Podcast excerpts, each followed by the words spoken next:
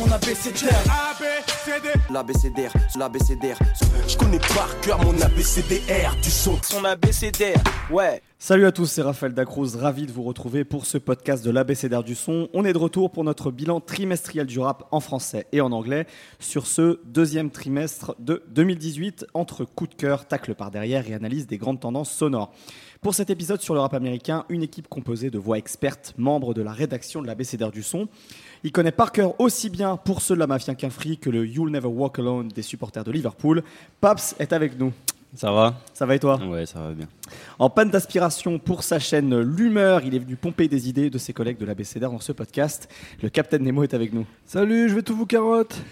Il voudrait qu'on parle plus de RB sur le site, c'est clairement l'esthète élégant de notre rédaction. Seb est avec nous. Ah, on a, on a- Dans le micro. C'est mieux, c'est mieux. Salut Seb. Euh, à cause du mouvement MeToo, il n'a écouté que des rappeuses ce semestre. Brice est là. Salut, C'est vrai en plus. c'est complètement Globalement, vrai. c'est vrai. Hein. Et le pire, c'est que j'avais prévu de dire ça. Eh bah, tu vois, Magnifique. j'ai lu dans tes pensées, on commence à bien se connaître. Magnifique. Et enfin, tout bon enfant des années 80 qui a grandi à Lyon, c'est un pélo qui n'a écouté que du son californien toute sa jeunesse, et un peu du sud aussi. David est là. Salut tout le monde. Euh, on va commencer cette émission. Euh, oui, et je, remercie encore une fois Shkid d'être avec nous. Donc euh, journaliste, musicien, il fait plein plein de choses lui aussi, euh, un petit peu comme, comme les gens de la BCDR. Merci à lui d'avoir prêté main forte pour l'enregistrement de cette émission. On va tout de suite commencer ce podcast avec vos coups de cœur sur le rap américain. Je connais par cœur mon abécédaire du. Euh, eh ben écoutez, je vous propose euh, de commencer avec les personnes qui sont à ma gauche, surtout pas parce qu'on n'a pas malheureusement pas eu sur le premier trimestre. Bah oui, oui. On t'avait eu euh, sur le, le bilan de l'année 2017. Euh, voilà, donne-nous un petit peu ton coup de cœur sur ces trois derniers mois. Euh, bah alors moi, je vais vous parler d'un projet de, de Shaef, un, un rappeur du, du Bronx. Donc le projet s'appelle euh, Community Service. Euh, pour resituer, c'est un, un collaborateur euh, de Dash, euh, qui est le, donc le neveu de, de Damon, et Reg, Damon Dash, donc pour Voilà, rappeler, Damon qui était Dash, le, big boss, un des big boss de un des big boss de Rockefeller. qui est un Euh, personnage truculent. Ouais, c'est le moins qu'on puisse dire. Euh, et donc euh, voilà, donc Chef et cette euh, cette clique là, donc avec avec Dash et, et Reg, qui avait été un peu mise en lumière par euh, par Asap Yams en même temps que que toute euh, toute cette génération là. Donc il sort des projets depuis 2012 environ. Et là, donc il a sorti euh, Community Service. Euh, qui est la suite un peu de son album euh, Out the Mud qui est sorti en 2017 et pour donner un peu une idée de, de, de comment ça sonne moi je vois ça comme un mélange en fait entre euh, le Prodigy époque product of, product of the 80s donc Mhm. un son euh, très très froid enfin froid plutôt électronique en fait euh, très saturé et aussi euh, un, un petit côté 36 Mafia dans, dans, dans les flows d'ailleurs le, le parallèle avec Prodigy il s'arrête pas là parce que Prodigy était en featuring sur l'album de 2017 et Mhm. là sur ce sur, ce- sur cet album là il y a un il y a un morceau qui s'appelle HNIC, donc euh, N Nigga in Charge, Référence au le premier album solo de Prodigy voilà, sorti le- en 2000. son- un de ses euh, un de ses alias les plus euh, les plus euh, les plus connus. Et ça s'arrête pas là aussi. Il y a aussi un côté un peu euh, voilà je dirais horrorcore même dans les euh, dans les lyrics un côté très sombre. Enfin voilà c'est euh, c'est l'espèce de, de petit démon au coin de rue euh, qui peut te- qui peut t'a- t'attraper dans une dans une ruelle et puis te te sacrifier dans un dans, un placard Euh, donc voilà puis une voix très euh,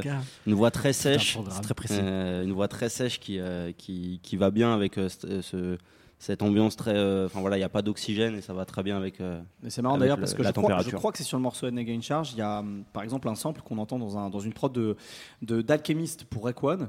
Et là qui est vraiment sur une production qui est plus lente. Donc le, le- le- le rapprochement que tu fais entre le- cette espèce de rap new-yorkais un peu lugubre et le truc de 36 Mafia, c'est, il me Ouais. semble assez juste. En fait, c'est un des, un des producteurs qui est, qui est pas mal à la prod sur, sur cet album-là, qui s'appelle euh, One, One 83rd Street, qui est un producteur du Bronx également, et qui fait en fait, euh, enfin voilà, son gimmick un peu, c'est de reprendre des prods euh, très connus et euh, de les remettre un peu à la, au goût du jour, un peu comme ce que fait Harry Fraud, quoi. Très bien. Euh, David, Euh, moi, mon coup de cœur pour ce deuxième trimestre, c'était euh, Ski Mask de Slum God, qui a enfin sorti sa mixtape euh, Beware the Book of Eli, et euh, qui a mis un petit peu de temps à sortir. Et euh, du coup, Ski Mask, c'est euh, un, Un mec, fou. un fou, oui, on peut dire ça, on peut dire un Ah, fou. t'es ouais. gros comme toi. Donc un Floridien, euh, pote d'XSX Temptation euh, à l'origine. Et euh, tous les deux, ils avaient monté euh, Members Only, qui était une espèce de label euh, avec lequel ils ont sorti quelques, quelques projets. Et, euh, et en fait, ce projet de Ski Mask maintenant qui vient de sortir, donc The Book of Eli, euh, il y a eu une grosse montée en puissance. Euh, il, avait, il avait sorti You Will, Regr- You Will Regret Et une mixtape qui était déjà assez sympa avec des, des gros sons déjà dessus. Et, euh, et en fait, il y avait une grosse attente qui, qui avait été créée, notamment avec le single Catch Me Outside, Mhm. qui, était, qui reprenait une instru de Missy Elliott de 1999. She's a bitch. Exactement, She's the Beach. Tu fais vachement bien les mots. Et du coup, il avait repris ce son et euh, ça avait vraiment beaucoup beaucoup marché. Et euh, grâce à ça, donc il, a, y a eu une petite euh, accolade de, Missy et de Timbaland. Timbaland d'ailleurs qui produit qui produit un morceau sur sur la mixtape qui, s'a- qui s'appelle Run, qui est très réussi d'ailleurs aussi. Et, et du coup, ce qui masque, voilà, c'est un mec très extravagant, très, extra- très excentrique et qui a développé un univers un petit peu cartoonesque, euh, pas mal de voilà, pas mal de drogue, pas mal de trucs, un petit peu euh, d'images qui sortent un peu de nulle part, euh, de références, de céréales, de n'importe quoi. Il fait, il fait rimer tout avec n'importe quoi. Un Dark Horse Busta Rhymes. Exactement, voilà. C'est ce que j'allais dire. Voilà, grosse. si on voulait la rapprocher de quelqu'un, ce serait carrément de Busta Rhymes, ouais. Même au niveau des clips aussi, avec une esthétique, voilà, avec des images assez, Pas mal, ouais. assez marquantes, des trucs assez spectaculaires. Et du coup, voilà, ça serait un peu le Busta Rhymes de, de cette nouvelle génération.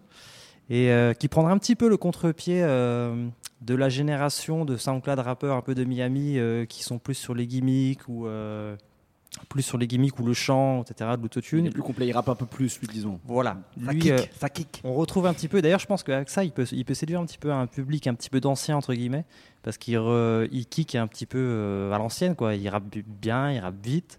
Et euh, Rapper vite, ça veut pas dire rapper bien. Oui exactement, oui, exactement, Non, on est d'accord, on est d'accord.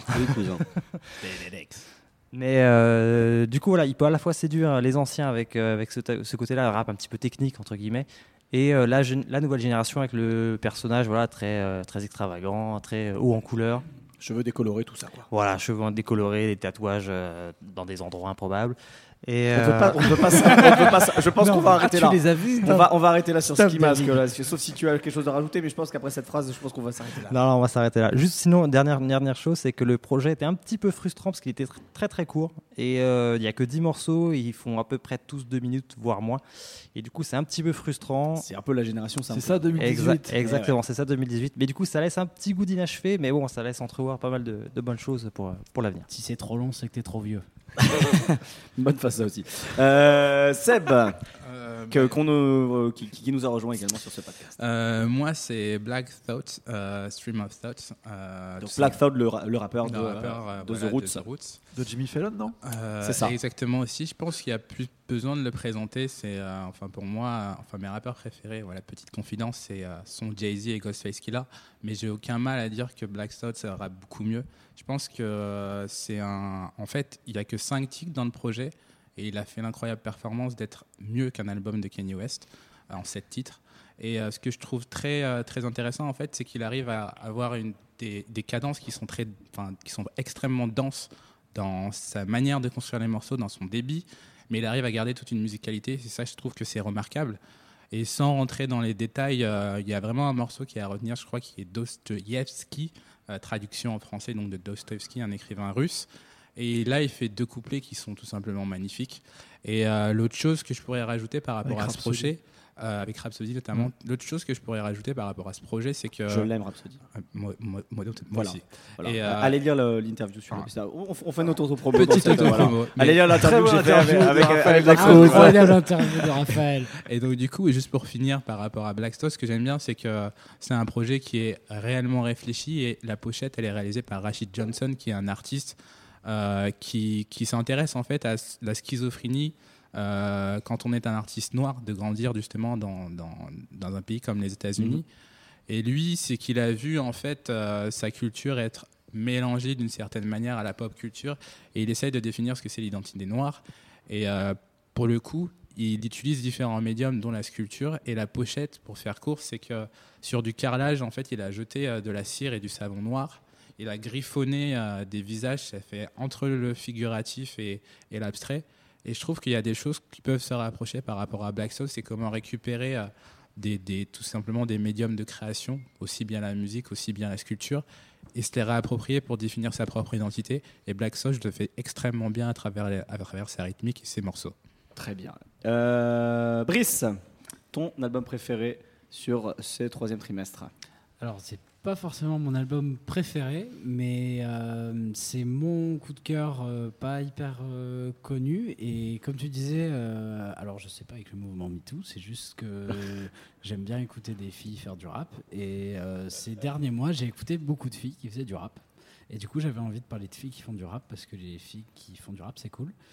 Et bah, c'est une jeune fille d'Atlanta qui s'appelle Young Baby Tate et qui a en fait euh, 21 ans et qui a sorti un disque. euh, c'est un, projet très court qui s'appelle Boys. Euh, et en fait, euh, j'ai eu un coup de cœur parce qu'elle affiche une confiance en elle qui est assez incroyable. Elle est capable de chanter, elle est capable de, ra- de rapper. Et elle, en fait, elle met des fessées aux mecs qui l'emmerdent pendant 7 ou 8 morceaux. Et en même temps, il y a un petit fond de, hum, de vulnérabilité, entre guillemets, qui, qui m'intéresse particulièrement parce que ça me permet de, de parler plus globalement ces six derniers mois de, hum, d'une émergence de jeunes rappeuses que j'aime beaucoup, euh, qui, euh, contrairement, euh, pas contrairement, mais un petit peu à côté de, de Nicki Minaj, de Cardi B, sont des filles un peu plus euh, normales, entre guillemets. Qui euh, parlent de leur vie un peu plus normale, euh, entre guillemets, que Cardi B et. euh, On et est sur la girl Minaj. next door et pas la diva, quoi. Exactement. Si tu parles de Bad Baby, c'est raté. Hein. Je ne vais pas parler de Bad Baby, quand même, quand même. Et euh, là, je pense à, à notamment Jungle Pussy aussi. Que j'adore.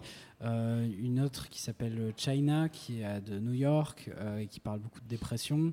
Euh, et encore une autre qui s'appelle Drizzy. Oui, qui vient de Chicago et qui. euh, Très chaud, Drizzy. Qui, euh, ouais, ça fait quelques années qu'elle est là, et qu'elle n'a jamais vraiment réussi à percer, mais effectivement, on peut la ranger un peu dans cette Avec catégorie. des gros featuring. Ouais. Ouais, il y a un très bon morceau avec Two Chainz qui est sorti en début d'année d'ailleurs. Et, euh, et en fait, c'est toute une nouvelle génération de rappeuses qui, qui moi, m'intéresse euh, plus que Cardi B. Et c'est d'ailleurs la raison pour laquelle je vais sortir de la table quand on va parler de Cardi B. Ah, t'es en train de spoiler ce podcast, t'es en train de spoiler ce Misogyne. podcast là. Ah. Quelle misogyne. Mais non, mais. euh, Donc en tout cas, voilà, par- Voilà. par- parmi elles, Young, Parmi Young elles, Baby Young Tate. Baby Tate, c'est Ouais. celle qui m'a, avec Jungle Pussy, m'a le plus plu parce que je crois que c'est sûrement la plus jeune et c'est celle qui a l'air d'avoir le plus confiance en elle et euh, qui euh, d'ailleurs produit aussi ses, ses morceaux, tous. Et euh, je vous recommande d'aller écouter Boys si vous voulez vous prendre une claque par une meuf. Très bien. Nemo pour finir. adore ça. Nemo pour finir sur ses coups de cœur du Bah déjà, je voudrais dire que très bon coup de cœur de tous mes collègues, à part euh, Brice, euh, qui a Comme d'habitude, hein. comme d'habitude. Mais sinon, entre Blacked Out, euh, Ski Mask ou Chef, c'est des projets que j'aurais pu choisir. Moi, c'est pareil, c'est pas l'album préféré, mais c'est l'album peut-être qui m'a le plus surpris. C'est celui de Michael Christmas, qui s'appelle Role Model. Michael Christmas, c'est un rappeur de Boston. Euh, qui fait son petit bonhomme de chemin. En fait, moi, c'est le genre de rappeur que j'avais l'impression d'avoir perdu depuis quelques années. C'est-à-dire des rappeurs un peu cool, euh, qui font un rap euh, semi-jazzy, on va dire, qui se prend pas la tête avec une grosse dose d'autodérision, euh, qui se traite lui-même de euh, genre euh, le world model piece of shit. C'est-à-dire, en gros, si t'es une merde, tu peux quand même être un modèle pour les enfants parce que tout le monde galère en fait. Donc, en gros, il parle de ces petites galères de la vie avec une autodérision qui est quand même assez forte et ça fait donc il avait un premier projet en 2015 ça faisait quelques temps qu'on l'avait perdu de vue là il a signé sur le label de A-Track Fool's Gold qui a toujours le nez creux quand même pour signer des mecs Très juste. un peu Quel cool label.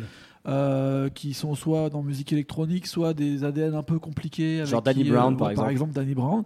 Michael Christmas, pour le coup, a bossé avec des producteurs qui l'ont emmené vers un son un petit peu plus bubblegum, un peu à moi ce que j'avais bien aimé, cartoonesque à la Liliotti ou à la drame. Euh, donc j'étais assez surpris euh, de, de la synergie euh, intéressante de l'album dans sa globalité, euh, qui fonctionne très bien, qui sort peut-être un an après son gros single qui était sorti l'année dernière avec un clip marrant où il se réveille et d'un coup il retrouve ses chaussures euh, par terre dehors, il sait plus ce qu'il a fait, il y a des mecs qui lui montrent sur les réseaux sociaux, il était complètement bourré. Bref, euh, qui est... tout ça donne un, un aspect hyper sympathique à l'album. Il y a d'ailleurs Cousin Stiz qui est aussi un mec de Boston qui a un très bon couplet qui est souvent oublié alors que je vous recommande vraiment Cousin Stiz, énorme rappeur. Il y a un très bon morceau aussi avec euh, Domo Genesis et J. Perico pour euh, représenter la Californie. Il y a pas mal de producteurs qui Ah, bossaient tu- avec tu quand même de, Kennedy. de- de- de rappeurs de rappeurs qui sont assez, euh, assez réputés dans, dans le milieu parce qu'ils sont, Exactement. ils sont tous très forts. quoi. Et en gros, il est vraiment dans cet univers-là. Il y a notamment des productions de GLBS, qui était un mec qui a beaucoup bossé avec euh, Dom Kennedy, notamment sur ses derniers albums. Euh, donc il y a ce son-là, en fait, des trucs un peu à la Nipsey Hussle, sans le côté un peu euh, rue, euh, d'un rap qui se prend pas trop la tête. Les débuts de Mac Miller, en fait, j'ai envie de dire aussi, un truc un peu cool, working class hero, un peu. et puis il a tout ce côté de ligne directrice, de genre. Euh, je suis un peu une merde, je galère, mais j'ai l'âge maintenant d'être un modèle pour mon petit frère, donc je vais lui raconter des histoires pour que lui, il galère peut-être un peu moins que moi, et il revendique cet album pour son papa en disant que c'était son super-héros piece of shit, comme il dit, donc euh, une belle C'est merde qui génial, s'en est cette bien phrase. sortie. C'est génial cette phrase. Et il dit en gros, c'est peut-être le mec le plus intelligent euh, qui a jamais été à l'école que je connaisse, donc merci à ta papa. Et l'album, il ressent un peu tout ce truc-là. J'ai une grosse affection euh, pour Michael Christmas, comme j'en avais une pour Dram il y a quelques temps, que j'ai un peu perdu de vue maintenant. Euh, et je pense que c'est un album qui mérite vraiment d'être écouté, euh, alors qu'il est passé totalement inaperçu, et qu'il y avait beaucoup de curseurs sympathiques. Eh ben, merci Nemo, tu parlais de piece of shit, ça tombe bien, on il va être le sujet pour la prochaine rubrique. Check, check, mon ABCD. Non, je rigole, c'était vraiment du trolling. En fait, j'ai dit ça parce qu'on va parler À moitié. Euh, au- à moitié. Euh, on va parler d'un album au moment où on enregistre l'émission qui est sorti il y a, il y a quelques jours. On est aujourd'hui le, le 2 juillet. Et le 29 juin est sorti euh, l'un des albums événements attendus cette année. L'album Scorpion de Drake. Vous comprenez pourquoi maintenant j'ai dit Piece of Shit. Qui est un, un- un double album. Le premier double album de Drake, euh, un, très long album. Après, évidemment, de Views, qui était déjà un, projet assez long, euh, qui sort dans un contexte très particulier avec cette, euh, ce, ce bif avec, euh, avec. Euh, voilà. Votre avis à chaud, puisque c'est le nom de cette rubrique, l'avis à chaud, sur cet album Scorpion de Drake. Est-ce que c'est un retour gagnant euh, ou est-ce qu'au contraire, il s'est un peu pris les pieds dans le tapis? Qui veut commencer, messieurs? Moi, je vais bien commencer. ah, les bah, c'est les stats Ah. qui commencent sur Drake, ça ne m'étonne pas. Allez, vas-y. Euh, en fait, au début, je voulais faire une petite blague, euh, c'est-à-dire que je voulais prendre. euh, en fait, j'ai une passion en ce moment pour les signes astrologiques. Et je voulais prendre une petite euh, chronique de, du signe scorpion sur Cosmopolitain et il disait que, tout simplement, voilà, on va ça décomplexer. commence vachement bien. Vas-y, On va, ce décomplexer le sujet. Et il disait que voilà, les scorpions, sur leur carapace, c'était des êtres en fait extrêmement sensibles et peu sûrs d'eux. Et je trouvais que ça pouvait peut-être coller un peu à Drake. À chaud, euh, je m'attendais à vraiment pire en fait. Je pensais, euh, comme il a fait une petite chronique de son propre album, des critiques qui émanent souvent à son encontre, il disait que voilà, ça va être un album avec un accent jamaïcain, avec ci, avec ça. Ça, c'est le descriptif qu'on peut voir sur, euh, sur Apple Music ou iTunes, je crois. C'est Ouais. Apple Music. Et du coup, moi, je m'attendais à ça. Donc, euh, c'est une petite, euh, c'est une petite surprise dans le sens où l'album n'est pas une grosse déception, même si j'ai l'impression qu'il qu'il a plus trop envie de faire des albums avec des- une vraie cohésion. Mais franchement, je m'attendais à pire. Voilà. Très bien. Moi, j'ai une théorie sur Drake. Ah, Brice, dis-nous tout. Eh merde Éclaire-nous. Je pense que Drake est un humanoïde qui est en train de se transformer en robot. Et euh, c'est l'inverse de tous les livres de science-fiction où les robots deviennent des humains. Drake, c'est un humain qui devient un robot. Alors qu'à la base, il, il nous touchait parce qu'il était humain. Et là, plus on avance, plus je trouve que hum, tout est, tout est programmé. Il y a des, on dirait qu'il y a des algorithmes dans tout ce qu'il doit faire. Euh, T'es en train de parler de Daft Punk, là. C'est exactement. Il y a un disque rap, un disque chant, euh, des chansons sur des meufs, euh, des chansons sur les ennemis. Et, euh, et moi qui suis un très grand fan de Drake, ça me parle plus du tout parce que euh, le robot Drake ne me touche Excuse-moi. plus. J'allais dire un très grand fan de Drake, qu'est-ce que c'est que ça? Ça existe vraiment? Ah bah oui. Tu sais que je suis allé à Toronto faire un article sur Drake. Ok, bah bien fait pour toi. Euh, moi, si je peux rajouter mon, mon petit grain de sel sur cette affaire, euh, c'est peut-être le premier album de Drake que j'écoute vraiment depuis Take Care. Non, allez, Nothing Was the Same. Euh, je trouve que justement le fait que Drake était un peu titillé et qu'on l'ait un petit peu emmerdé sur son trône d'une réelle façon, là où Mick Mill avait un peu galéré parce qu'il n'était pas tout à fait dans la même dans la même tranche, dans la même cour. Là, le fait que ça soit Kanye Pouchati qui foutent un peu la merde dans, dans sa cour de récré, là, ça l'a quand même emmené sur des terrains qui, à mon avis, étaient pas ceux qu'il avait envie de faire à la base sur l'album. Je trouve qu'il y a beaucoup de morceaux qu'on sent qui ont été faits au dernier moment. Que le fait que l'album sorte euh, après toute la série de Kanye, on sent qu'il y a, à part les gros singles qui étaient déjà prêts, certains trucs comme euh, le, force- le fameux morceau avec Michael Jackson, des trucs comme ça qui étaient pris. J'ai envie de dire, le deuxième album était un album qui, à mon avis, était prévu de le, départ le side B, comme c'est le présenté side B, dans mais le pour moi le side A où il y a beaucoup de morceaux, notamment le morceau avec DJ Premier, notamment le featuring avec Jay-Z où on est sûr qu'il a été enregistré il y a moins d'une semaine vu qu'il parle de X, du décès de X. Euh, Il y a beaucoup de choses comme ça qui me font penser que Et d'ailleurs, ça a même, été important. même l'instru DJ Premier, il a il, une interview dans Pitchfork, là, il disait en gros, euh, le morceau a été envoyé euh, deux jours ou un jour avant la sortie de l'album. Moi, je suis certain que Kanye, au final, a foutu la merde dans tout ça. Il- il- pareil avec l'histoire des Carters, le fait que Jay-Z soit sur l'album de Drake, moi, ça me donne un intérêt plus particulier à la side A du- de, de l'album. Parce que je trouve que Drake essaye de kicker plus, même si c'est pas extraordinaire. Il y a des morceaux qui me plaisent plus. Des morceaux où il essaye de faire du Jay-Z là où Kanye veut plus en faire. En fait, cette espèce de petite guéguerre de, de frangins, de guerre civile, de C'est un merde peu un triangle à trois bandes. qui là, servent à rien. Et ben moi, je trouve ça assez intéressant musicalement parce que ça me, ça me, les- ça me ramène un intérêt pour la musique de Drake que justement je commençais à trouver robotique, notamment avec euh, ces, ces, ces multicouches euh, de euh, je mets un sample de Lauryn Hill, puis je mets un truc qui rappelle un truc sudiste que tout le monde a déjà mis, puis je mets mon petit truc habituel et je rappelle The Weeknd ou Ty Dolla Sign pour qu'il me file une top line et puis, et puis ça fait un morceau de Drake. Je trouve que là, on l'a un peu secoué là-dessus.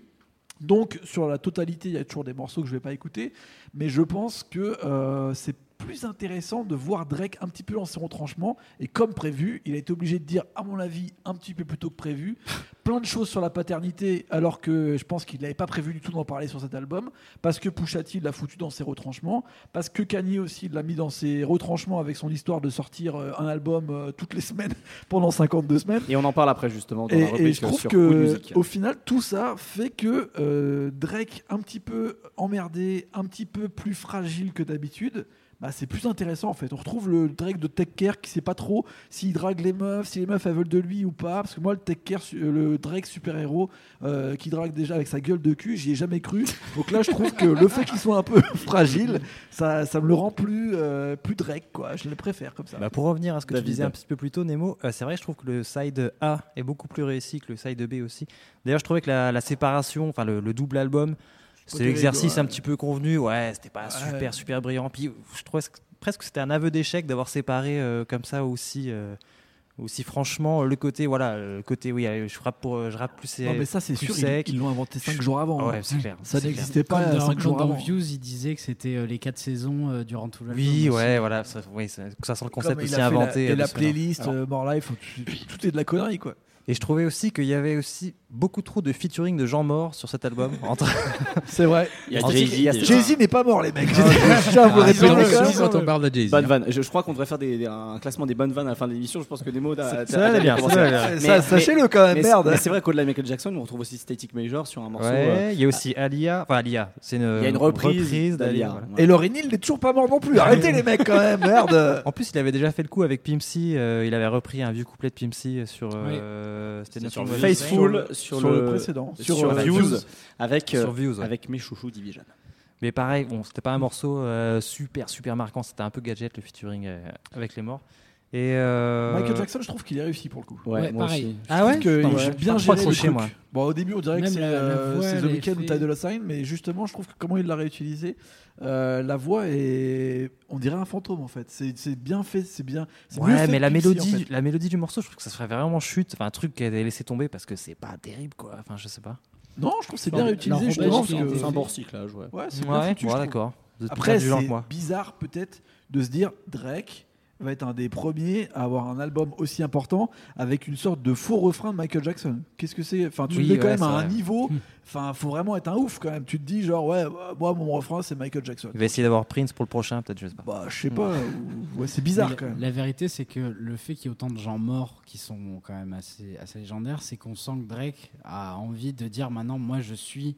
Euh, I am a legend. Mais il essaie toujours de, se prouver, un- de prouver un truc au Ouais, monde, et exactement, peut-être ouais. lui-même aussi, je ne sais pas. Mais Et, euh, ouais. et là, le, le fait aussi qu'il ait mis autant de morceaux, c'était pour tout casser en streaming et dire euh, vous pouvez m'accuser de n'importe quoi, euh, les chiffres parlent. Il le dit beaucoup. Oui, d'ailleurs. ouais, ouais. D'ailleurs, en parlant de. D'ailleurs, hein. d'ailleurs, c'est chiant parce qu'il ouais, il dit, il dit pas grand chose en fait. Ouais, et comme tu disais, Mm. le Drake super-héros qui dit Ouais, moi je suis le roi des ventes et je suis, je suis le king du monde, c'est un, c'est un petit peu chiant. Quoi. Il, ça fait un moment qu'il est. Ah, parce que c'est un peu comme Booba en fait. Les mecs, à partir du moment où tu les laisses tout seuls en haut et que tu oui, leur voilà, il dis genre, quoi. Bah, il faut qu'il y ait quelqu'un qui vienne un peu les challenger et qui ait un peu d'embrouille, tu vois. Et là où Booba ou 50 Cent à une époque vont répondre en mettant des Instagram avec des montages où t'es à poil avec les couilles à l'air, Drake il va te faire un morceau avec Michael Jackson. Non mais tu vois, c'est une autre façon de réagir, mais au final ça titille des mecs qui sinon restent dans leur zone de confort. Et de toute façon, regarde, Godsplain, tout le monde trouvait que c'était un morceau qui était pas terrible. Et au final, c'est le plus gros succès de l'histoire parce qu'il a distribué de l'argent à des Oh, gens il qui est, en il voulaient est pas. honteux ce clip, il est nul ce Ouais, clip. d'accord. Donc il, a, il lui faut du challenge. Il lui faut du challenge. Et moi je trouve là le challenge. Merci Pouchati. Ça fait un album qui est un peu moins nul que d'habitude.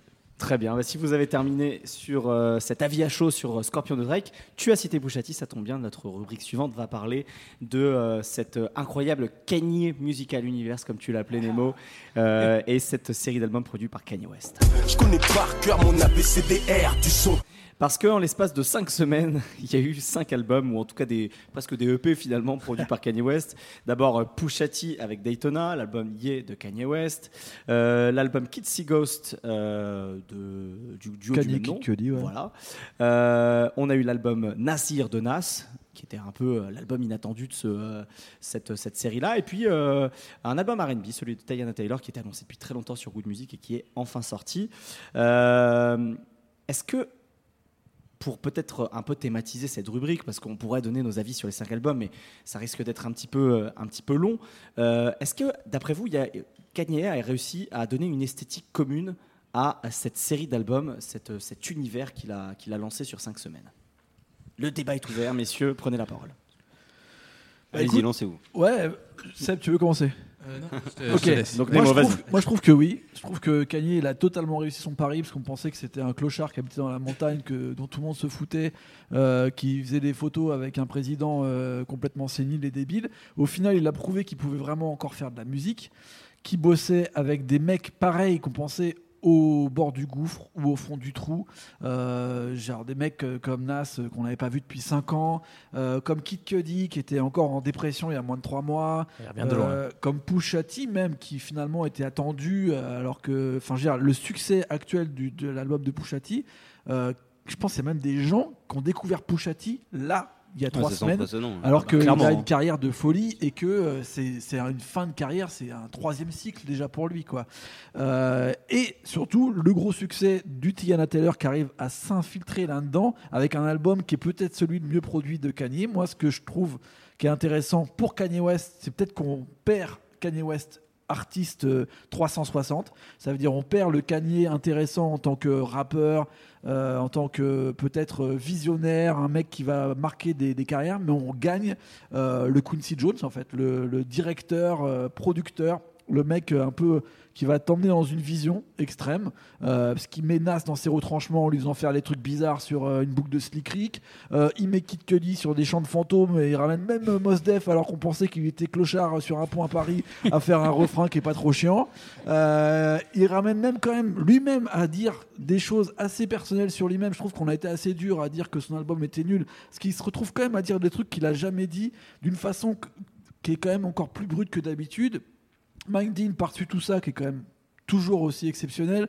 Enfin, il y a des propositions. En fait, là, on est toujours dedans, on est dans le dur. On se dit, ouais, celui de la semaine dernière, il était mieux. Celui dans 5 jours, il va être, pas, il va être encore mieux. Est-ce qu'il y en a un qui sort cette semaine? Quand dans 6 mois, on va vraiment regarder le fait que Kanye, il a sorti genre une quarantaine de morceaux en moins d'un mois et qu'il est à la baguette d'ab- d'absolument tout, avec des gens complètement différents de- comme on les a cités, je pense qu'on va se dire, on a vécu une période qui est incroyable parce qu'en plus, ça a foutu le bordel chez les Carter, ça a foutu le bordel chez Drake, ça a foutu le bordel dans le rap total. Donc Kanye reste encore euh, une sorte de, bombe nucléaire en fait qui peut foutre le bordel dans un interview à TMZ, en même temps que dans un morceau un peu pourri avec Nas, en même temps que euh, partout en fait. C'est ça qui est assez incroyable. Il sort tout le monde de la retraite facilement et ça c'est c'est ça qui fait que ça reste quand même un artiste euh, légendaire, différent. Qu'est-ce que t'en penses Seb? Dis-moi tout. Alors, a- a- avant Seb, si, si ça t'ennuie pas, comme, Du tout, du tout, comme on n'a tout. pas entendu Pape sur, euh, sur Drake, parce que visiblement il n'en a rien à foutre, euh, non, j'essaye de rester poli. je, je voudrais peut-être t'entendre toi, euh, ton avis sur, sur, cette, sur cette saga euh, Bah, westienne. Moi, euh, je, je dois faire une confession, c'est que déjà, Kanye West, en, en soi, en tant que rappeur, je, suis- je suis pas, euh, je suis pas fan, mais il y a, moi, j'ai, il y a- j'ai son personnage et son côté, euh, voilà, hyper, euh, hyper arrogant, hyper sûr, sûr de lui-même, m'a, toujours euh, intrigué. Et, euh, et du coup, à l'inverse, là, son album Yeah, ça m'a, enfin, j'ai trouvé ça très très plat en fait. J'ai l'impression qu'il avait pas grand chose à grand à dire, ou en tout cas d'une manière pas spécialement intéressante. Je pense notamment au, dernier morceau où il parle de où il parle de sa fille et où il dit voilà en gros voilà depuis que depuis que j'ai une fille depuis que j'ai une fille voilà je, je vois les rapports aux femmes différemment. Bon bah voilà enfin je veux dire c'est pas Il est un peu gênant ce morceau. il ouais. est déjà il est gênant et puis euh, puis voilà je veux dire c'est pas euh, il a il a pas inventé l'eau chaude quoi c'est pas une perspective euh, hyper euh, hyper nouvelle et qui est et qui est pas abordée de manière euh, très très intéressante par contre effectivement moi son travail en tant que producteur sur les quatre autres albums j'allais dire sur tous les trois parce que pareil euh, moi Kid Cudi ça me ça me touche pas particulièrement mais mais c'est vrai que sur cet album là tu tu sens quand même qu'il y a une vraie alchimie entre les deux mais moi vraiment sur le sur le Daytona et sur le Nas et aussi sur le Teyana Taylor euh, voilà, il- on, sent que Kenny, Kanye, il s'est mis dans un, il s'est mis dans un mode. Il dit voilà, euh, je suis, euh, je suis, euh, je suis là pour pour cet artiste-là euh, et je vais euh, lui lui construire un univers. Alors d'une certaine manière, je trouve que ça a un peu des des points négatifs, notamment sur le Nas, parce que Nas, ça, ça, part dans- ça part un peu dans tous les sens. Moi, j'ai eu l'impression de- de- d'écouter un album hommage. J'ai eu l'impression d'écouter un album de reprise où il viendrait poser quelques couplets par-ci par-là, avec voilà l'intro, on dirait un espèce de, de Hate Me Now, conscient, c'est bizarre. Euh, voilà le morceau avec The Dream, un peu un peu bizarre. Bon, Euh, moi, il y a vraiment les deux derniers que j'aime j'aime beaucoup. Où là, où là, on sent que Nas est vraiment dans son élément, notamment, notamment sur, moi, c'est plutôt, c'est plutôt euh, Adam Adam and et Eve Eve, qui, ouais. me, qui, qui me- qui me touche. Euh, moi, dans ce que je disais dans, dans ma tête, euh, il y a Prodigy qui vient sur le deuxième couplet et, et c'est le dernier épisode de cette rivalité-là. Je- je- et aussi parce que du coup en termes de, de rap pur Nas sur cet album là je le trouve euh, alors voilà j'ai l'impression qu'il s'est réveillé d'une cuite la veille il trouve plus ses mots quoi. C'est euh, ah, non mais à certains moments moi je me dis mais C'est marrant parce Tu l'as vu il parle- à Los Angeles Non, euh, mais à bah Las oui Vegas justement j'ai vu que ça et, ce qui, et ce qui est très drôle, c'est qu'il parle beaucoup justement de, de, de se prendre des petits, des petits verres de bourbon, ce Bah, il y a le, il y a l'album, le- troisième morceau qui s'appelle White Label. ou- Ouais. Enfin voilà quoi. Donc euh, on sent que ça. Le... Bon, ça a toujours été important hein, pour lui le cognac. hein, mais, Oui. Mais voilà, là ça commence, à, ça commence un peu à. Ça commence à pas. se voir, les mecs. ça commence à se voir. Avec ça fait loin maintenant. hein. À, à se voir, pas tant que ça, parce qu'il a toujours l'air d'avoir 20 ans, mais à s'entendre un peu quoi. Euh, moi, peut-être, pour en revenir sur l'esthétique sonore, euh, je pense que déjà, peut-être autour de la table, on peut tous euh, dire que Kanye West est quand même un producteur extrêmement talentueux. Je pense que c'est une chance. euh, je pense que c'est une Ah, chance. si. euh, c'est une chance en tout cas de l'avoir et, et de pouvoir l'écouter.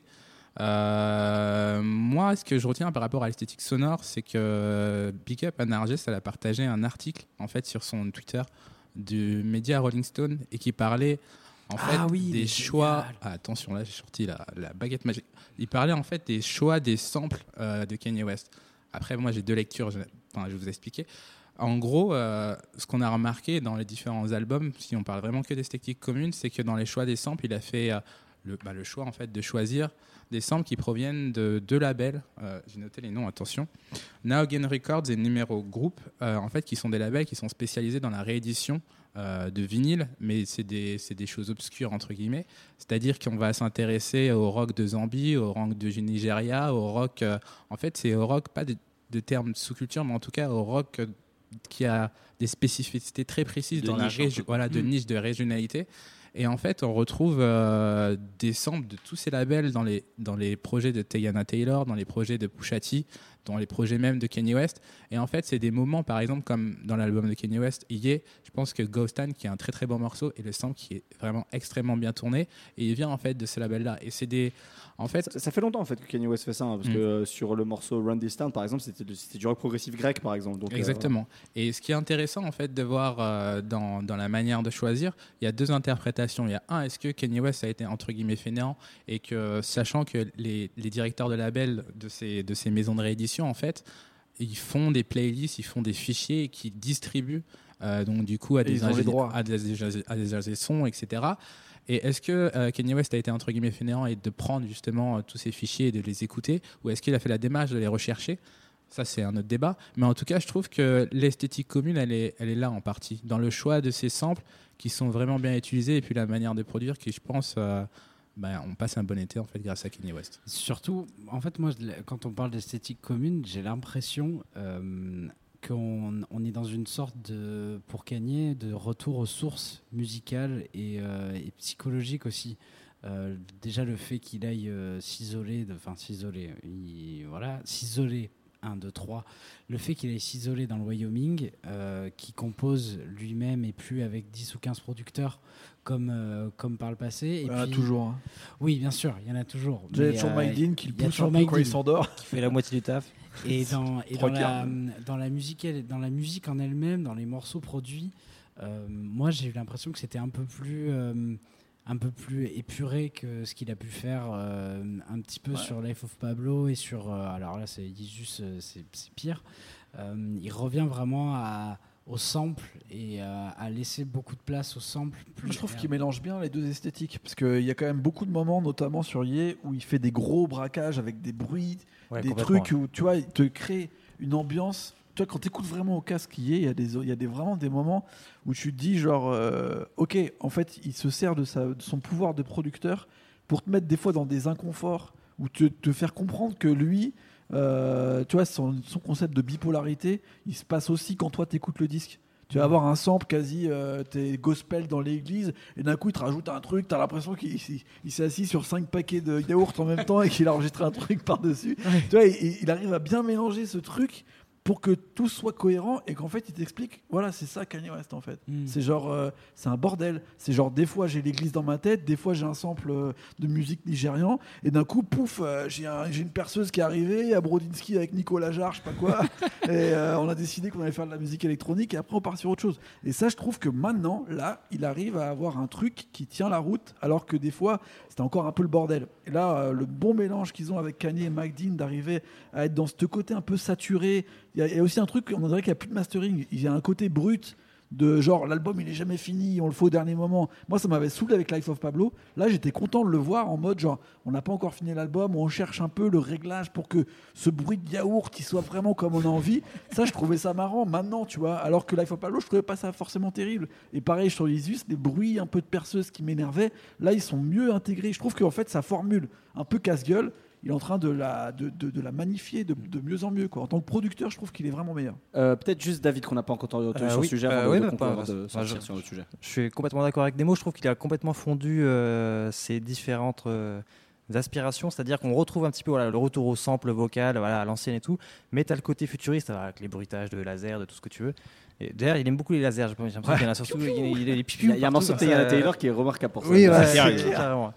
Et, euh, et en fait, ça me faisait pas mal penser au morceau euh, Bound to sur Jesus, où en fait il y avait une espèce d'importance énorme du sample, mais c'est faussement dépouillé en fait. T'as l'impression qu'il y a toujours un truc qui va te tomber dessus, d'un seul coup Ouais. ça va prendre une direction euh, complètement différente et tout. C'est clair, c'était un peu le sommet de euh, pour euh, Voilà, ce ouais. mélange-là, qui Ouais, avait réussi ça. sur un morceau, là où d'autres Ouais. c'était un peu des tests. C'était un peu casual le embryon, reste. Ouais, quoi. voilà, ouais. Là, il a vraiment fait que ça, on dirait.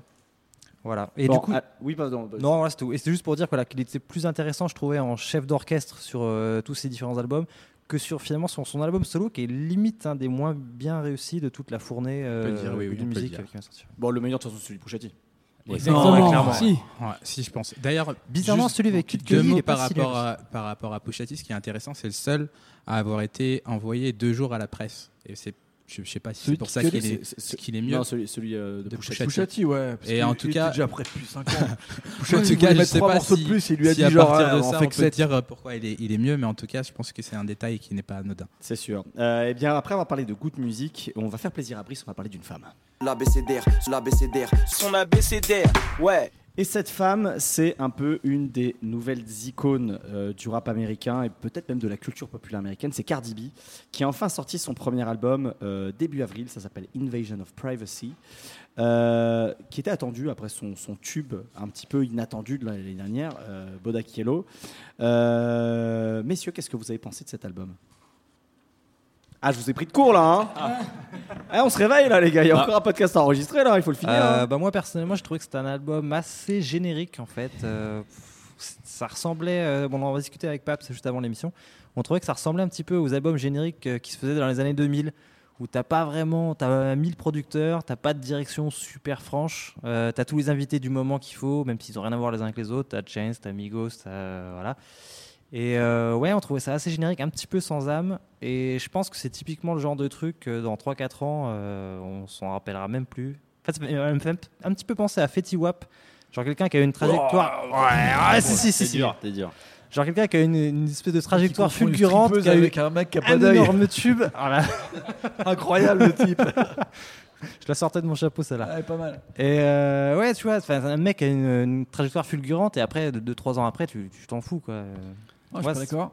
Moi, ça me donne l'impression- Et je trouve que la comparaison qui reste quand même un petit peu. euh, qui flotte toujours comme ça en permanence avec Nicki Minaj, je trouve que c'est pas trop en sa faveur Bah, quand même. Enfin, Ouais, pff, Moi, je pense sur, sur, sur sa dernière n'existe ouais. pas. Ouais, enfin, justement, pour, moi, la, la comparaison avec Nicki Minaj, elle est plutôt en train de tourner euh, à la faveur de Cardi B. Après, bon, pour moi, c'est une comparaison un petit peu, un petit peu artisanale, mais, euh, mais moi, je suis, enfin, alors, on, on était un peu d'accord sur le côté euh, générique avec euh, avec David. Il y a Après, notamment cette intro quand même qui ressemble. voilà. Comme moi, note pour, enfin, euh, dans, dans dans le séquençage à celle de, de Dreams, euh, Dreams and Nightmares de. euh, moi, c'est le, un peu le, c'est un peu le, comment le, la réserve que j'ai avec cet album-là, c'est que j'ai l'impression de- d'écouter du karaoké en fait. Euh, voilà, il y a, la- il y a l'intro, c'est euh, l'intro, c'est du euh, Mick Mill. c'est du Mick Mill. Euh, bon, voilà, Bodakielo qui est aussi un, qui a un peu un, un côté un peu karaoké. Et puis voilà, les ficelles sont assez grosses. Moi, en fait, ça m'a fait penser à un album de Fat Joe. C'est-à-dire que les singles, ils sont très calibrés. Rémi Ma, quoi. Ouais, ouais, mais, mais je dirais, enfin vo- voilà, Fat Joe euh, à l'époque où ça marchait quoi. Euh, donc les, les singles sont très calibrés et chaque morceau a une fonction. Euh, le morceau Beacon Head, bah voilà, c'est, euh, on sait que les samples de 36 Mafia en ce moment, ça marche à balle. Allez hop, on t'en met un. Euh, Bah, Project Pat, quand même, c'est cool, tu vois. non mais c'est c'est c'est un choix en plus particulier. C'est- C'est pas le son sale de. C'est cool, mais ce que je veux dire, c'est que par rapport à, à, à une, à, à des albums, par exemple comme ceux de Migos, où où il y a une, où il y a énormément de morceaux, où c'est où c'est un peu tout le temps la même formule. Là, les euh, chaque, chaque titre, tu peux dire c'est quoi sa fonction. Tu vois, tu vas avoir le, le morceau avec euh, avec Kelaini, moi, que c'est un, qui est un de mes préférés sur l'album, qui va être un peu euh, un peu un truc de, de, de fierté, etc. Tu vas avoir le morceau avec Chance the Rapper, qui est un morceau de Chance the Rapper en fait, avec, avec un couplet de Cardi B dessus. Donc voilà, c'est vrai que moi, c'est un peu ce qui m'a dérangé, c'est le côté. euh, les ficelles sont un peu grosses. Alors ça a marché sur, sur moi sur cet album-là. Après, je me pose la question, enfin voilà, qu'est-ce que ça va donner Qu'est-ce que ça va donner sur la suite? Est-ce qu'elle va être capable de se, de, de, de se, de se renouveler Moi, je pense qu'il faut qu'elle qu'elle continue un peu dans, dans, dans l'ambiance de, de Be Careful. Pour moi, c'est un très bon, Ouais, c'est- c'est un très bon morceau. ouais. Et peut-être qu'on pourra parler Through- du gars qui l'a. Through Your Phone aussi, qui est pas mal. Ouais, en ouais, fait, à partir du moment où le. I like it, les gars, vous êtes fous. Non, mais I like it, c'est un tube. Non, Ah, mais I like c'est it, c'est un tube, c'est sûr, Évidemment. évidemment. Dans 3000. Mais, Mais- par, mais- par- par contre, on parlait de l'opposition avec Nicki Minaj, qui est effectivement un peu artificielle, comme tu le disais, mais je pense que sur des morceaux comme ça, en fait, elle se met à hauteur de son, de son, de son, de son public, en fait. Et elle fait des Mm. morceaux qui sont euh, un peu Girl Next Door, comme tu disais tout à l'heure, euh, Brice, quand tu parlais des, des- des jeunes rappeuses, où, euh, où je pense qu'il y a une identification qui se fait immédiatement avec plein de, plein de femmes moi- et de jeunes femmes américaines, en fait. Et en fait, je pense qu'elle est beaucoup plus proche de leur modèle à toutes les deux, qui est Lil Kim, de base. Là où Nicki Minaj, elle est partie plus sur Lady Gaga. En vrai, euh, maintenant, c'est en vrai, quand tu écoutes vraiment l'album de Nicki Minaj, on est tous là à se dire oui, quand elle kick, elle kick et tout, mais elle a kické trois fois sur l'album. Après, tu as 18 titres où c'est David Guetta, sans on va pas se mentir. Ou Red One. euh, ouais, donc c'est bien si t'aimes la pop, si t'aimes Lady Gaga ou Katy Perry, c'est ça qu'elle vise en fait. Euh, tout de suite, Nicki Minaj, elle s'est dit, je vais être dans ce genre de truc. Et tu vas je dans des être une pop concerts- star. Elle veut tu vas dans des concerts de Nicki Minaj, t'as plus des gens qui écoutent euh, Shakira que des gens qui écoutent du rap. Là, Cardi B, ça reste un album purement de rap avec vraiment une énergie à la Lil Kim, c'est-à-dire ce côté un peu genre euh, euh, avec des sublis un peu bizarres, avec tu vois, on disait par exemple que l'intro était une, un sous Dream and Nightmares. Oh, comme par hasard, un morceau de Mick Mill qui est son morceau signature. Mick Mill, l'ex de, de, de Nicki Minaj. Il y a quand même des sublis absolument partout où ces meufs-là font style qu'elles sont pas en guerre et tout, mais en fait tout est fait pour que ce soit des, des petites bagarres, des petites guerres de strippeuses. Elles sont en train de niquer le territoire, tu vois, vraiment. Et moi, j'ai trouvé ça super cool parce que ce qui est intéressant dans Cardi B depuis le, déba- depuis le départ, c'est son charisme. C'est plus une meuf de réseau, c'est plus une meuf qui s'est fait connaître par la télé-réalité que par la musique à la base. Et en fait, c'est son, son côté euh, hyper émotion en fait euh, qui est hyper bien retranscrit dans l'album où en fait on se rend compte que tu peux la mettre dans n'importe quelle condition, dans n'importe quel scénario, dans n'importe quel jeu vidéo, dans n'importe quel euh, type de musique, elle va en sortir gagnante parce que c'est son, son charisme, c'est son, c'est son, en fait son, sa façon de voir les choses, sa, façon d'interpréter qui va passer au devant. En ça, en ça, moi je trouve que là où j'ai vu qu'elle avait gagné, c'était sur Motorsport par exemple, le morceau de Migos où elle se retrouve à être avec Offset et tout et avoir un couplet euh, où elle a plus de punchline que Nicki Minaj qu'on fait 32 mesures après où on se rappelle d'absolument rien à part sa queue de cheval dans le clip et que tu te rends bien compte que là en fait le charisme qu'elle a de poser les trucs d'avoir le petit accent qui fait kiffer les gens et en même temps qui est honnête en fait qui est, qui est pas qui est pas fabriqué y a rien qui est- tu sens qu'il y a rien qui est faux même s'il y a peut-être Sauf c'est un- ça. Mais peut-être Enfin, c'est- mais c'est même- mais c'est- c'est mieux que le cul C'est mais gros enfin, tu vois au bout d'un moment c'est mieux euh, que les deux surtout quoi. je sais pas tu vois au Non mais c'est non, mais c'est mais c'est vrai que c'est pour ça que ça marche aussi. il y a un. C'est côté qui est plus l'authenticité- réel tu C'est vois l'authenticité de. tu la vois très souvent sur les réseaux, sans perruque, euh, sans maquillage, en train de discuter et de faire des blagues et rire avec un rire euh, de, de débile profonde et tout. Et en même temps, elle va, elle va te faire les mêmes blagues sur scène. euh, Elle va te dire, Eh, c'est comme ça. Tu sais, elle se met à twerker alors qu'elle est enceinte, genre à, à je sais plus le Coachella. Et à la fin, elle fait, Eh, c'est comme ça que je me suis retrouvée enceinte. tu vois c'est des trucs que Nicki Minaj, elle ferait même pas. Tu vois En fait, dans un moment où Très tout juste. est hyper contrôlé et tout est genre hyper euh, policé et, et tout ça, on se retrouve à un moment où justement, plus tu vas avoir des choses authentiques avec des gens qui cassent absolument toutes les barrières entre toi et eux, qui vont gagner en fait. Et Cardi B sur cet Elle a pas de album-là, filtre. je trouve que elle le fait de façon calibrée, mais elle perd jamais ce côté-là. C'est-à-dire que c'est jamais Mmh, c'est clair. 15 000 auteurs qui vont lui dire il faudrait que tu mettes ce mot-là plutôt que celui-là. Tu vois, elle Bah, est comme elle est partout en fait. Elle change pas son ADN. En fait. Si on parle des si on parle des auteurs, notamment un des noms qui se retrouve euh, sur quasiment tout l'album, c'est euh, donc Jordan Thorpe dans le civil, qui est euh, Pardison Fontaine, donc un rappeur de Newburgh, c'est dans l'État de l'État de New York, et en fait qui a, qui a donc coécrit notamment Bodakielo, mais euh, enfin en- entre autres. euh, Enfin voilà, qu'on a, produit beaucoup, Be Careful notamment, euh, Be Careful qui est une démo de et qui s'est aussi retrouvé du coup euh, par ricochet sur l'album de Kanye West. En- voilà, donc Kanye West qui a dit ah, je, je le veux. Mais euh, et justement, c'est marrant sur le morceau Be Careful, donc qui est un morceau de Pardison Fontaine à la base qui, qui a, quel- qui a quelques années. Et euh, enfin, en tout cas, qui était une maquette. Et c'est marrant ce qu'arrive justement à en faire Cardi B, c'est qu'à la base, euh, la manière dont est fait le morceau, c'est un truc un peu de player. Genre, euh, attention à pas te brûler les ailes. euh, Voilà, euh, j'ai des filles de partout, etc. Et Cardi B, elle en fait un truc très, très sensible, mais à la fois un peu, un peu voilà, cons- considère-moi. Et c'est effectivement, ça rejoint ce que tu disais, c'est qu'elle arrive à toujours à, à apporter une, une interprétation, un charisme dans le truc, qui fait que effectivement, t'arrives à oublier, t'arrives à oublier la grosse formule, parce qu'on parlait d'A Like It. Euh, voilà, c'est quand même assez téléphoné comme. Ouais, euh, mais c'est quand même très téléphoné. C'est voilà. ça on- reste une artiste, euh, tu vois, qui vise euh, Ah, bien le, sûr. le truc Bien le sûr. plus pop possible, Ouais, ouais. tu vois. Et là, on est quand même que des mecs à en discuter. Je pense que Cardi B, euh, au niveau de l'empowerment. euh, Manu, s'il te plaît, viens à cette table. C'est vrai, tu vois, je pense qu'elle est hyper. Manu- Non mais au moins Manu que, que tu nous dises un mot là-dessus. Je pense qu'elle est hyper importante. vraiment super importante pour les meufs et je suis grave d'accord avec tout ce que tu as dit sur son charisme qui fait trop plaisir à un moment où tout est calibré et tout. Voilà. Je pense que c'est mais- le mot de la fin sur ce débat sur c'est vrai, tu vois, quand on Voilà. parle des, des- des énergies à la Joule, des trucs comme ça, où l'émotion passe avant tout le reste et que le style musical doit être. Je pense que des personnages comme Cardi B ont vraiment une fonction qui est réelle tout en n'étant pas fabriqués du tout, quoi. Très bien. Et ben on va passer à la rubrique suivante de ce podcast. Check, check, mon ABCDR. Il y a un grand motif ces dernières années dans, le rap, enfin ça, revient assez souvent, mais en tout cas là c'est vraiment un truc en puissance, c'est le motif de la rockstar. Aujourd'hui les rappeurs veulent tous être des rockstars. Et euh, justement dans, cette espèce euh, d'image un petit peu euh, de, rockstar, il y, a, deux albums qui sont sortis. Celui de, Post Malone qui s'appelle Beer Bongs and Bentleys et le troisième album de Ray qui s'appelle Shrem qui est un triple album puisqu'il y a un album avec les deux frères réunis et chacun un album solo. Euh, voilà, deux, deux albums qui ont, qui ont rencontré un véritable, véritable succès là, sur, euh, sur ce deuxième trimestre 2018, surtout celui de Post Malone qui cartonne incroyablement aux États-Unis et dont les singles fonctionnent assez bien aussi en France et en Europe. Euh, voilà, c'est un peu l'opposition entre ces deux albums. Euh, lequel de vous vous a le plus séduit? Qu'est-ce que vous en avez pensé? Messieurs, c'est à vous. Qui prend la parole? En fait, Brice Du coup, je fais mon retour. On a arrêté de parler de Cardi B. Ça me va. Euh, non, en fait, euh, jusqu'à peu, euh, non, pas jusqu'à peu, jusqu'à il y a une dizaine d'années, les rappeurs voulaient être des punks. Ils, voulaient faire ce qu'ils voulaient, se prendre des drogues, faire voler du fric. Ils voulaient pas avoir de règles, pas de conventions. Ils voulaient être libres. Et vu que cette musique est devenue populaire, bah, les punks sont devenus des rockstars. Et je crois que c'est juste la suite logique des choses que ils se réclament tous euh, en tant que rockstar aujourd'hui parce que la rockstar est populaire et en même temps elle est transgressive et c'est exactement ce qui est devenu le rap aujourd'hui. euh, en dehors de Big Flo et Oli. Et c'est euh, c'est vraiment quelque chose qui, qui est intéressant parce que c'est une musique qui continue de ne pas se brider, de pas s'interdire des choses.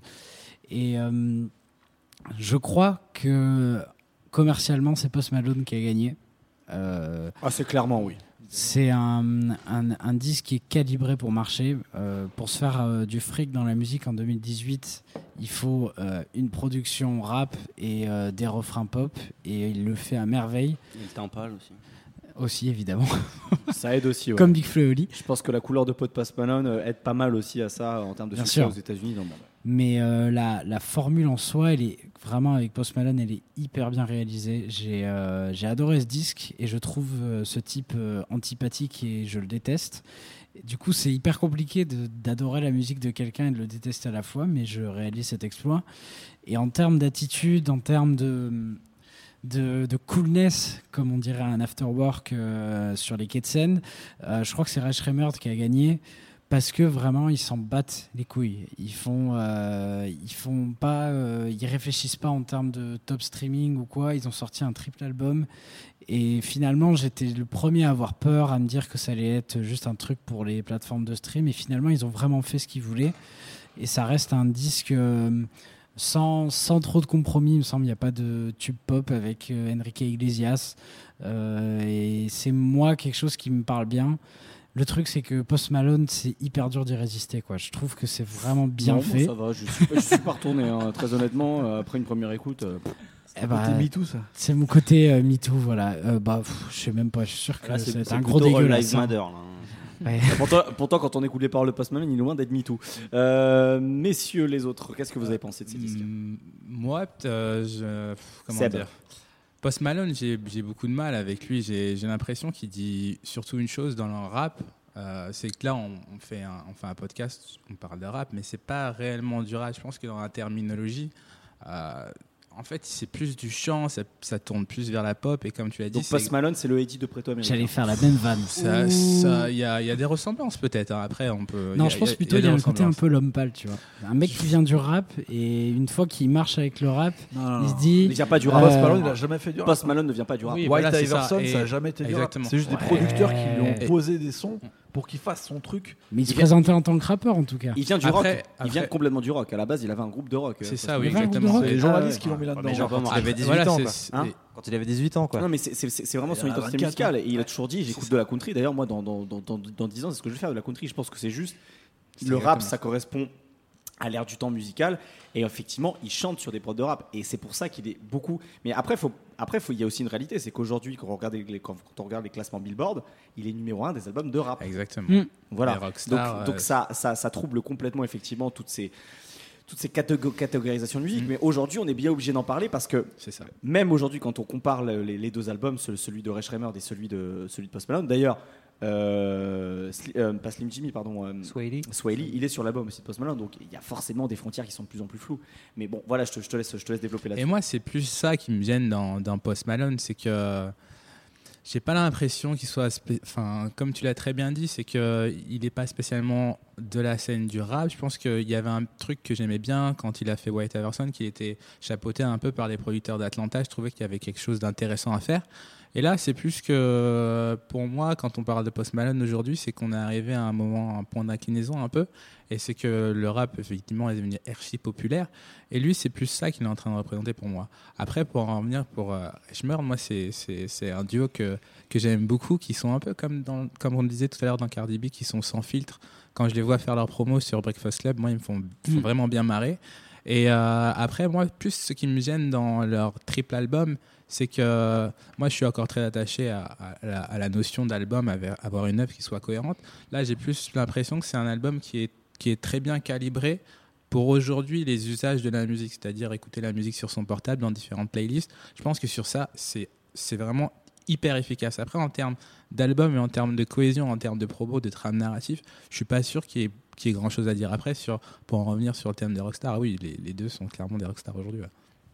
Euh, David, Nemo, Paps, qu'on n'a pas encore entendu sur Bah, ces sujets. Enfin, moi, sur, euh, sur est-ce que euh, finalement leur. euh, est-ce que leur. le- le- parce que tu parlais de propos, tu, ça a toujours été Ils une musique très, très eu. fun, euh, Donc, euh, donc moi, à ce niveau-là, je trouve que c'est plutôt, euh, c'est plutôt réussi. euh, Ça fait son, ça fait son office. Après, effectivement, le côté, enfin, il y, a- il y a aussi un, un gros effet de communication dans le fait d'annoncer un, tri- un triple album. C'est voilà, c'est aussi une manière de, de, de- de, euh, d'a- d'a- d'attirer le chaland d'une certaine manière. Moi, la partie Swally euh, m'a plutôt euh, pas mal plu. euh, L'idée de d'étirer une Unforgettable sur plusieurs titres, euh, voilà. Ça, ça me dérange album entier, quoi. ça, ça me dérange absolument pas parce que c'est un morceau que j'adore. Donc, euh, donc voilà, ça- en soi, ça, me- ça me dérange pas. Et je trouve que c'est relativement honnête euh, dans, dans la démarche. Et voilà, bah, c'est ça que j'ai, c'est ça que j'ai adoré Faut faire. se faire Et- payer aussi. Enfin, Ouais, voilà, C'était également. pas son morceau. Fallait bien qu'à un Bon, moment, je- il récupère les droits. Je pense que la SACEM a, aidé- a dû quand même être sympa. hein. mais, euh, mais, euh, mais voilà. Mais après, bah, sur le côté, euh, en fait, le côté rockstar, finalement, c'est assez marrant d'utiliser ce terme-là parce que parce qu'aujourd'hui, bon, bah, voilà, des, des rockstars qui font réellement du rock, il y a qui, enfin, il y a qui d'actuel qui ne soit pas qui ne soit pas un vétéran et c'est justement Post Malone c'est ça qui est intéressant c'est que en fait euh, lui dit euh, se, se dit pas faire du rap mais toutes les accolades qu'il recherche voilà C'est c'est euh, euh, je vais inviter euh, 21 Savage pour faire un truc un peu euh, un peu dark un peu torturé je vais avoir Ty Dolla Sign pour me faire un refrain. Il y a Jeezy aussi je vais euh, je vais aller faire des featuring avec 50 Cent. Enfin voilà c'est des, c'est des c'est des, des- les, les son l'univers dans lequel il évolue le- le- l'écosystème plutôt est un écosystème rap parce que euh, l'écosystème rap c'est celui qui est en qui est sous les projecteurs etc Mainstream, ouais, c'est- et donc le, le, le, le- le- le côté rockstar, il est plus dans la, enfin, pour moi, il est plus dans, dans la posture et dans le voilà dans, le- dans le fait de dire parce que pour moi de dire aux- les rappeurs qui disent qu'il y a une rockstar, il y a aussi le côté un peu voilà revanche. euh, revanche, c'est- nous les patrons sûr, maintenant. Et, euh, et c'est- et c'est beaucoup, de- c'est beaucoup de la posture. Ça se revoit pas forcément musicalement pour, pour moi. David. Euh, oui, du coup, en très bref, euh, du coup, euh, moi, je qui suis très fan de Ray Schremer à la base, j'avais trouvé qu'il était quand même plutôt raté ce triple album, où j'ai, enfin, ou en demi-teinte, on va dire. Euh, le côté, euh, enfin, là, le CD avec les deux frères, le CD, personne parle de CD. Ah, le CD, Compact le- disque. le- Je me suis grillé, j'ai 80 ans. le digital. Euh, ouais, le, le- le- l'album avec euh, les deux frères était assez réussi. Bon, euh, voilà. Par contre, celui de Swaley, je l'avais trouvé assez raté. Et je trouvais que justement Post Malone avait un peu réussi ce que, euh, ce que Swaley avait échoué à faire sur cet album-là, c'est-à-dire un truc pop. Parce que Swaley, il fait que chanter, mais avec des mélodies pas super solides. quoi. C'est plus Ah, des vocalises euh, qui, qui font limite improviser. Et au milieu, il y a des petites démo. fulgurances de temps en temps, mais démo, ouais. voilà, il y a des trucs qui tombent à plat, d'autres qui marchent et tout. Alors que Post Malone, c'est beaucoup plus carré, quoi. Ça fait vraiment. euh, C'est pas le même projet. c'est pas le même projet, c'est vrai, mais du coup, pour le coup, ça fait plus pop au sens où c'est vraiment super carré et que limite chaque titre de l'album, ça peut être un, ça peut être un single et c'est c'est ce que ça va devenir. Ah, j'ai l'impression au fur et à mesure Ouais, des mois, je- quand même. Mais je, pense. euh, Je pense en fait le problème c'est pareil que ce qu'on avait un peu discuté sur les attentes Euh, dans le précédent podcast euh, français. Je sais pas s'il sera avant ou après. Bref, les attentes c'est On a enregistré avant, avant celui-là. Sur Swaley, on avait, on a beaucoup d'attentes. C'est-à-dire que là, le triple album, c'était un peu pour faire mentir les gens que l'album de Swaley va arriver avant, parce qu'il y a une attente qui est incroyable, parce que le mec a inventé quand même un certain style de top line qui n'était Oui, pas trop vrai. présente dans la musique rap globale, hein, qui ont même été des fois récupéré jusqu'à The Weeknd, jusqu'à Ouais. Drake, jusqu'à Travis Scott. Euh, et on pensait que c'était le moment pour Swaley de se faire payer. Et en fait, euh, c'était trop tôt. C'est quand même des mecs qui sont assez jeunes. pas prêt, ouais. Euh, et surtout, sur l'album de Swelly notamment, euh, c'est avec des nouveaux producteurs qui bossent. Je crois que Swelly euh, produit de plus en plus, donc il a bossé aussi sur les machines pour euh, avoir rencontré trois minutes les deux frères. Ils nous ont dit qu'ils avaient un petit peu plus touché aux machines, surtout Swelly. Donc je crois qu'il y avait une envie aussi de faire quelque chose d'un petit peu plus euh, organique, euh, qui débute en fait, donc qui ressemble, qui tourne un peu en rond pour l'instant, mais qui à mon avis une belle passerelle pour la suite. Moi, ce que j'ai vraiment aimé vite fait sur euh, le Ray Schremer, c'est plutôt les neuf premiers titres qui pour moi Ouais. sont la- le vrai album en ça, fait. ouais.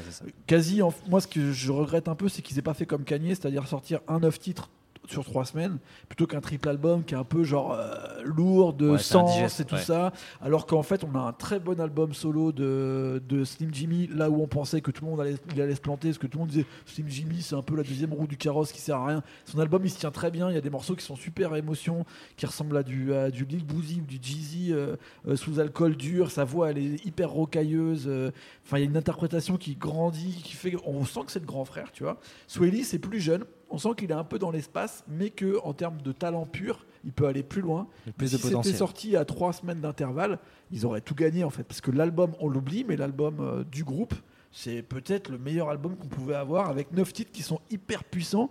Moi j'adore les singles Power Glide ou euh, celui qui est censé être le Black Beatles 2, la Rock, euh, Rock and Roll Hall of Fame, qui fonctionne bien.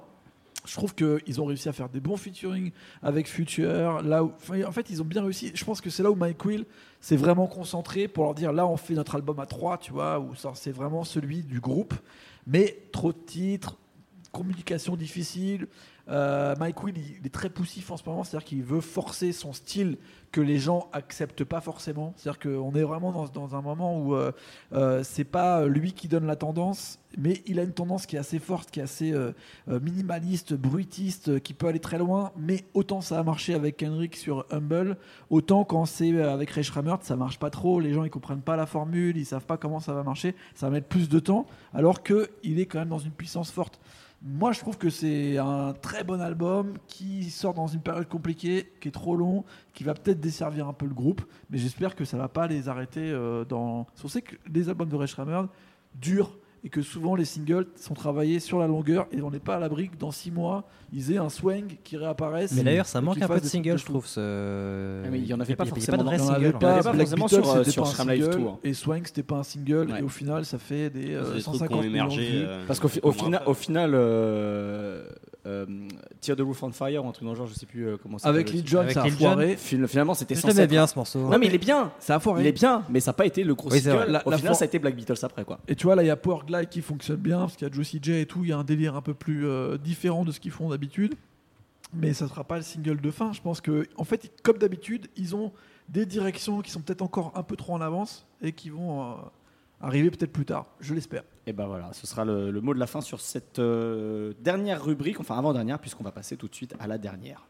Je connais par cœur mon ABCDR du son. Et cette dernière rubrique, c'est la rubrique traditionnelle de, des euh, albums, artistes que vous attendez dans les prochains mois. Messieurs, en quelques mots, très rapidement, c'est à vous. Euh, bah alors Paps. moi j'attends euh, Jake Rich, euh, Wood Ah, Favorite, oui. Lourd, lourd. Voilà donc rappeur de Brooklyn, euh, notamment collaborateur de Rich the Kid sur euh, leur mixtape euh, Rich Forever 4 avec Famous, euh, 3 plutôt avec Famous Dex.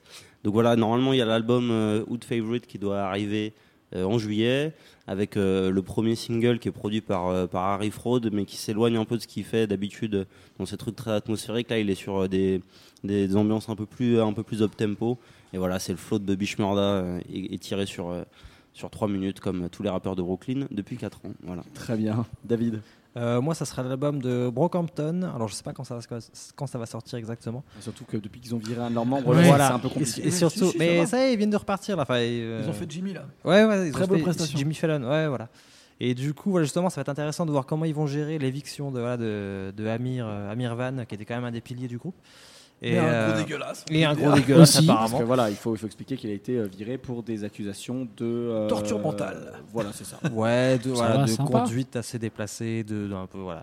Et, grosse euh, ambiance Et euh, du coup, voilà, Brockhampton, pour moi, avait vraiment été un des groupes les plus dominants de l'an dernier avec les trois Saturation qui étaient vraiment euh, assez énormes. Et du coup, j'ai hâte de voir si, quelle direction ils vont prendre, s'ils vont partir vers un truc un petit peu plus pop, s'ils vont essayer de changer un peu de son ou s'ils vont rester là-dedans pour leur Surtout dans les thématiques, vu que c'était quand même un groupe très, Ouais. Très positif, entre guillemets inclusif. Oui, il y euh, avait, il y avait des phrases euh, voilà, volontairement choc. euh, Voilà, et là, là, avec ce qui vient de se passer en interne, peut-être ça peut changer beaucoup de choses. Quoi. Ouais, c'est clair. ouais. Brice, rapidement. Euh, moi, j'attends un blockbuster, c'est Astro World de Travis Scott, euh, parce que c'est quelqu'un que j'aime beaucoup, qui a eu une, grosse influence sur le rap US.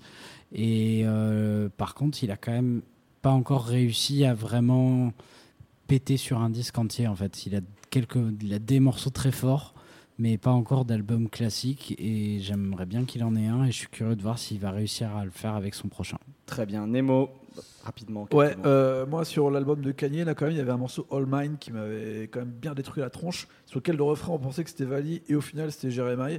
Et euh, Vali et Jeremiah en ce moment bossent grave ensemble, à ce qui paraît, ils ont pas mal de trucs. Euh, donc moi j'aimerais bien entendre d'ici la fin de l'année euh, ce fameux disque EP, peut-être un set titre de Vali et Jeremiah, très chaud. Jeremiah qui enregistre aussi avec Ty Dolla Sign et moi c'est ça que j'attends avec Et bah impatience. Vali, Jeremiah, t'as de la sign ensemble. Brah Et euh, bah, du coup, pour euh, moi, pour finir, bon, je sors d'un week-end assez chargé. Dimanche soir, j'étais à la salle Playel pour admirer Anderson Paak. Oh là là là Ah. petit et- petit Vénard. Et, et très sincèrement, j'attends, son, son album avec impatience et sur scène. Et sur scène, il est juste très très fort.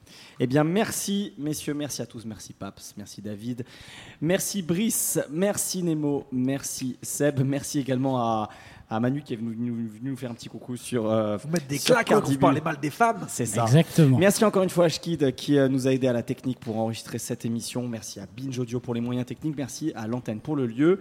Euh, N'oubliez pas d'aller euh, consulter également notre sélection de 25 morceaux de rap US du premier semestre sur notre site labcdrduson.com. Euh, C'était le podcast sur le rap US sur le deuxième trimestre 2018. À très bientôt. Check, check mon abécédaire. L'abécédaire, l'abécédaire. Je connais par cœur mon abécédaire du son. Son abécédaire, ouais.